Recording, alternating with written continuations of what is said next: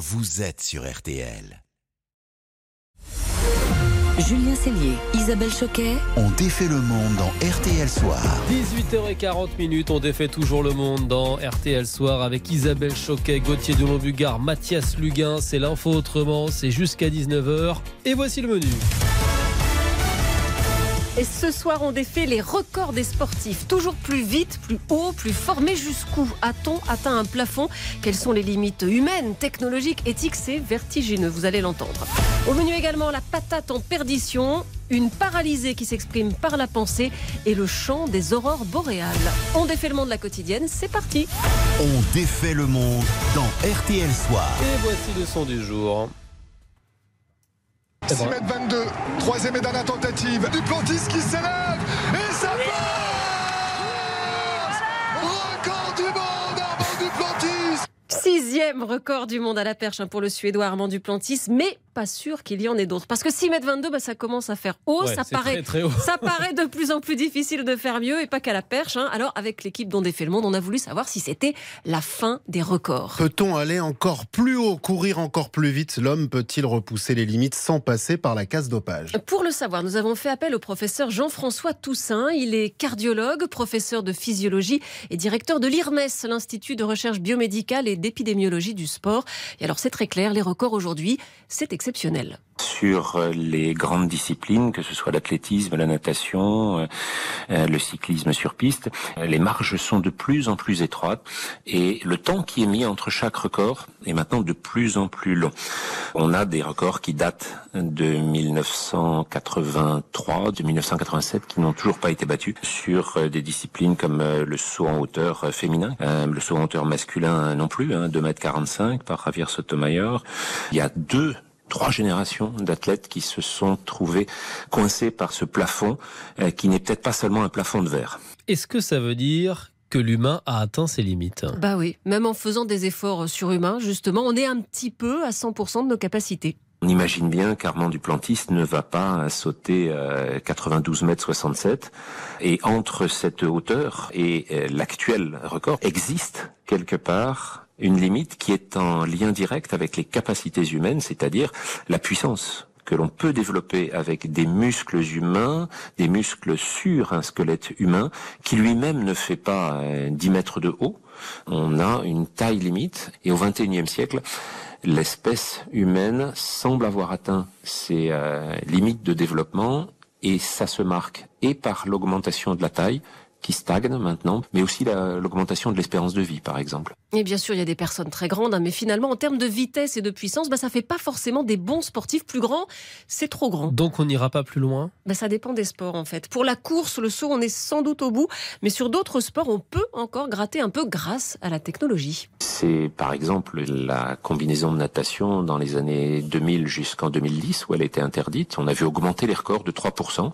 Et puis, dès qu'elle a été interdite, ils ont reculé de 3%. On voit également ça sur les courses d'endurance, le marathon, les chaussures qui ont été mises au point il y a quelques années permettent une restitution d'énergie plus importante et donc des gains de quelques pourcents, mais Dieu sait si 1% ça fait une différence considérable sur la piste du Stade de France pour la prochaine finale euh, des Jeux Olympiques sur le 100 mètres. Si on remplace cette piste par une piste de tumbling, eh bien le record de d'Usain Bolt va être très largement amélioré. C'est juste un exemple. hein. Le tumbling, c'est la gym Hmm. acrobatique. C'est une façon de dire que pour créer des records aujourd'hui, il faut changer les normes techniques, en fait. ou changer les humains Oui, alors ça, les Chinois ont essayé il y a une trentaine d'années. Le seul dopage génétique qui a été réalisé, c'est celui euh, dans lequel on a demandé à des euh, basketteurs et basketteuses de se réunir pour faire la génération suivante. Et de là est né Yao Ming, qui a été un très grand athlète. Euh, mais on n'a pas poursuivi, fort heureusement pour des raisons éthiques évidentes, on n'a pas poursuivi l'expérience à large échelle. Tu m'étonnes. Pour ce qui est de créer des sportifs d'exception en éprouvette, c'est simple. On ne sait pas faire, et tant mieux. Tout ça pour dire que chaque nouveau record est vraiment un exploit et de plus en Ouais, plus. en on fait. mesure à quel point Armand Duplantis est quand même un, un champion de saut à la perche absolument exceptionnel. RTL, sous les radars. Allez, on défait l'info passée sous les radars. Une avancée médicale de taille pour les patients paralysés qui ne peuvent plus parler. Une machine leur permet de s'exprimer par la pensée et ça trois fois plus vite qu'avant, Gauthier. C'est ça, oui, grâce à une neuroprothèse, un dispositif placé contre le cerveau de la patiente qui permet de capter l'activité neuronale et donc les pensées. Les chercheurs de l'université américaine de Stanford ont donc installé la patiente de 62 ans face à un écran. Des phrases s'affichent, la sexagénaire se concentre pour essayer de les lire, mais son handicap, la maladie de Charcot, l'en empêche. En revanche, la neuroprothèse capte ses pensées et l'ordinateur les retranscrit par une voix robotique.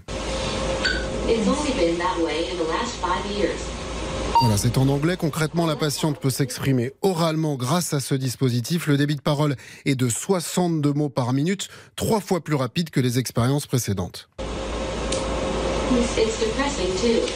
Voilà pour les exemples, mais des progrès restent à faire. Le rythme est encore un peu lent par rapport à une conversation normale et le taux d'erreur reste important, 24%, mais c'est tout de même une prouesse. Jusqu'ici, la science permettait surtout de retranscrire la pensée par écrit. La prothèse qui capte les pensées, c'est quand même assez sensationnel. Allez, une petite pause et on défait le monde se poursuit dans RTL Soir avec une peur, et notamment pour les ch'tis comme Isabelle. Je, je tremble. La peur de la pénurie de patates, mesdames, messieurs. À tout de Des suite. frites, des frites. Julien Cellier, Isabelle Choquet ont défait le monde.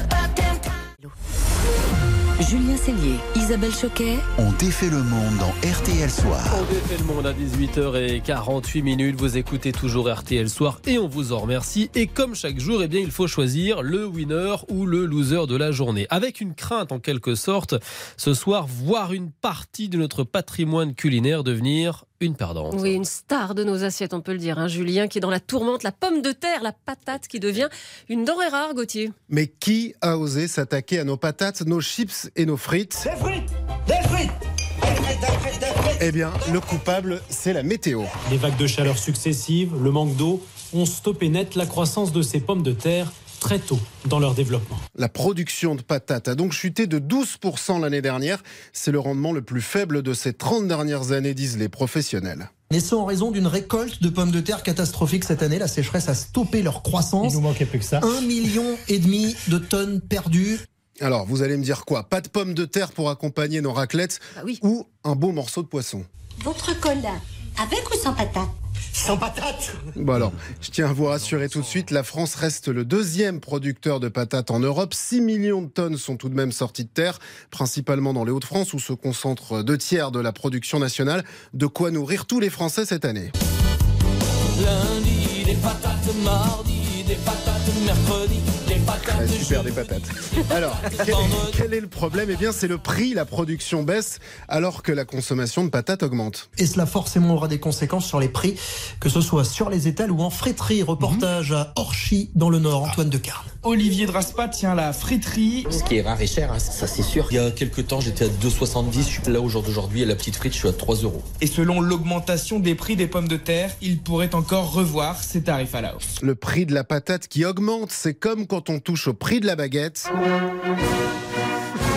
C'est un symbole, un noblène de notre pays qui vacille. Une mauvaise nouvelle pour les Français qui en consomment chacun un kilo par semaine en moyenne. Eh oui, l'histoire de France est liée à la pomme de terre. Après la famine de 1785, Antoine Parmentier propose à Louis XVI de goûter la pomme de terre. Le roi est conquis. Et devinez où Parmentier fait pousser les premiers kilos de pommes de terre. Eh bien, sous nos pieds, ici, Ah bon sous le studio de RTL, dans la plaine des Sablons, Non. au village de, de Neuilly, près de Paris, la pomme de terre a ensuite nourri les Français lors des plus grandes crises de l'histoire. Nous voyons ici l'arrivée en gare de trains entiers de pommes de terre provenant d'Allemagne et destinés au ravitaillement de la population parisienne. Pendant la, Seconde Guerre mondiale, comme vous venez de l'entendre dans cette, dans cette archive vichiste, et surtout après-guerre, lorsque l'Europe manque de tout, la consommation se diversifie ensuite dans les années 60, avec l'arrivée des produits euh, transformés, la fameuse purée mousseline notamment. Quand je fais de la purée mousseline, je suis sûre que tout le monde en reprend. Moi je fais un petit volcan Ah, et puis les frites surgelées sont sorties des congélateurs et des fours dans les années 80. McKen, c'est ceux qui en parlent le moins qui en mangent le plus. Bon, je suis sûr que je vous ai donné un petit peu faim. Carrément. Alors, pour ce soir, je vous propose de cuisiner. J'ai envie de dire mythique, emblématique. On a tous mangé à la maison des salades de pommes de terre. Moi, c'était ma, ma passion. Allez, une petite salade de pommes de terre. Bon appétit donc avec vos patates un peu plus chères. Ouais, moi, c'est le gratin dauphinois, mon, mon petit plaisir coupable. Avec ah non, vous n'aimez pas ça Euh, Moi, je suis plus frites, hein, la classique. Ouais, bah Isabelle Ah, bah aussi. oui, il y a des frites, des frites. Je suis sur le gratin dauphinois. Ouais, très bien.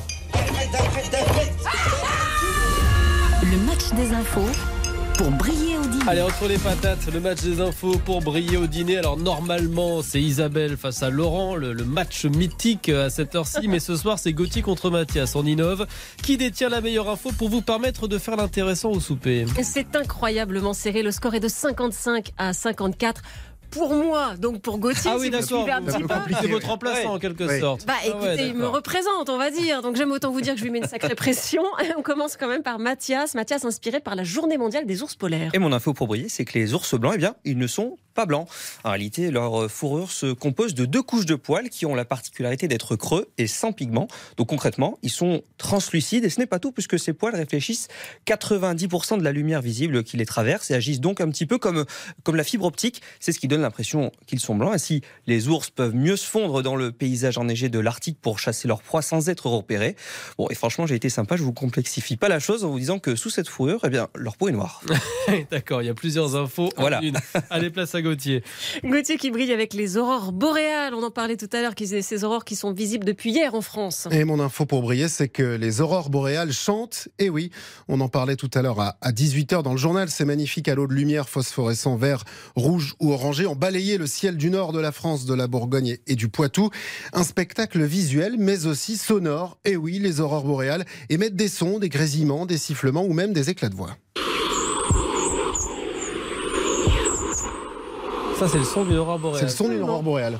Surprenant, hein Alors les sons peuvent être différents, mais là c'est surtout un sifflement. Dans les pays nordiques, on, dit même que les aurores boréales chantent. Des chercheurs finlandais ont découvert ça il y a une dizaine d'années. Ce spectacle son et lumière n'est d'ailleurs pas terminé chez nous, puisque de nouvelles aurores boréales sont attendues ce soir dans le ciel de certaines régions. C'est quand même pas mal. Le coup du chant des aurores boréales, je suis navré, Mathias, mais là, je, je suis contraint de donner le point Oh. à Gauthier. Qui Je dirais pas qu'il m'a soufflé l'idée. Oui, voilà. C'est vrai Il était bien coaché quand même, Gauthier. Bon, bah, match nul alors ce soir. Très bien, puisque Gauthier ne, ne sait pas trouver des infos pour briller par lui-même. Ah mais non, je proteste. Oh, c'était une blague. Allez, dans un instant, il y aura votre journal dans un peu plus de 5 minutes. Et puis, on va défaire votre monde juste avant avec l'opéra pour les bébés dans quelques secondes. À tout de suite. On défait le monde. Julien Cellier, Isabelle Choquet. Julien Cellier, Isabelle Choquet. On défait le monde dans RTL Soir. Allez, 18h56 minutes, juste avant le journal de 19h. On défait toujours le monde et surtout votre monde dans RTL Soir. Et nous sommes mélomanes ce soir. Nous vous emmenons à l'opéra, mais alors en poussette. Et pour ça, il faut prendre la direction de Tours. On y organise des concerts adaptés aux bébés. C'est même un franc succès. Bonsoir, Justine Roy. Bonsoir. Vous êtes euh, l'une des organisatrices de ces concerts un petit peu spéciaux. Alors concrètement, comment ça se passe? Ce sont des concerts qui sont organisés et proposés sur les matinées. Euh, donc on a en moyenne quatre concerts proposés par saison. C'est un concert qu'on propose dans une salle qui est adaptée et qui n'est pas du tout notre grande salle de, de concert. hein. Bien sûr, on ne peut pas accueillir les bébés euh, dans notre grande salle. On n'avait pas beaucoup, beaucoup de d'options possibles, mais on a une salle qui se prêtait bien, qui était facile d'accès avec les poussettes également. Donc euh, tout le monde euh, enlève ses chaussures, s'installe sur les tapis pour écouter les concerts. Et justement, moi qui ai deux enfants en, en bas âge, je sais qu'ils ont du mal à, à tenir et à rester en place. Euh, comment vous faites? Ils sont libres de se déplacer pendant les concerts, les enfants?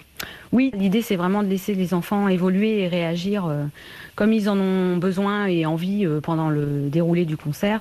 Il y a des bébés qui restent vraiment assis confortablement dans les bras de leurs parents, d'autres qui ont envie de danser, de bouger. Et, euh, Et alors, vous leur jouez quoi à ces bébés? Il peut y avoir un Au clair de la lune, euh, il peut y avoir, euh, il y a eu des feuilles mortes, vous voyez, du répertoire un peu plus euh, musique française, euh, et puis des, des extraits de, de, bah, de Casse-Noisette, des extraits du répertoire classique, vraiment.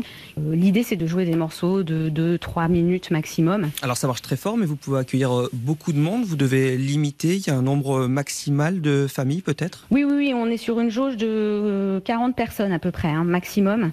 Ce serait pas adapté, les petits seraient pas à l'aise euh, comme là ils le sont si on était dans une sur une jauge euh, plus conséquente, ce qui fait que bah, on est complet euh, tout de suite quasiment dès l'ouverture des réservations sur ces concerts.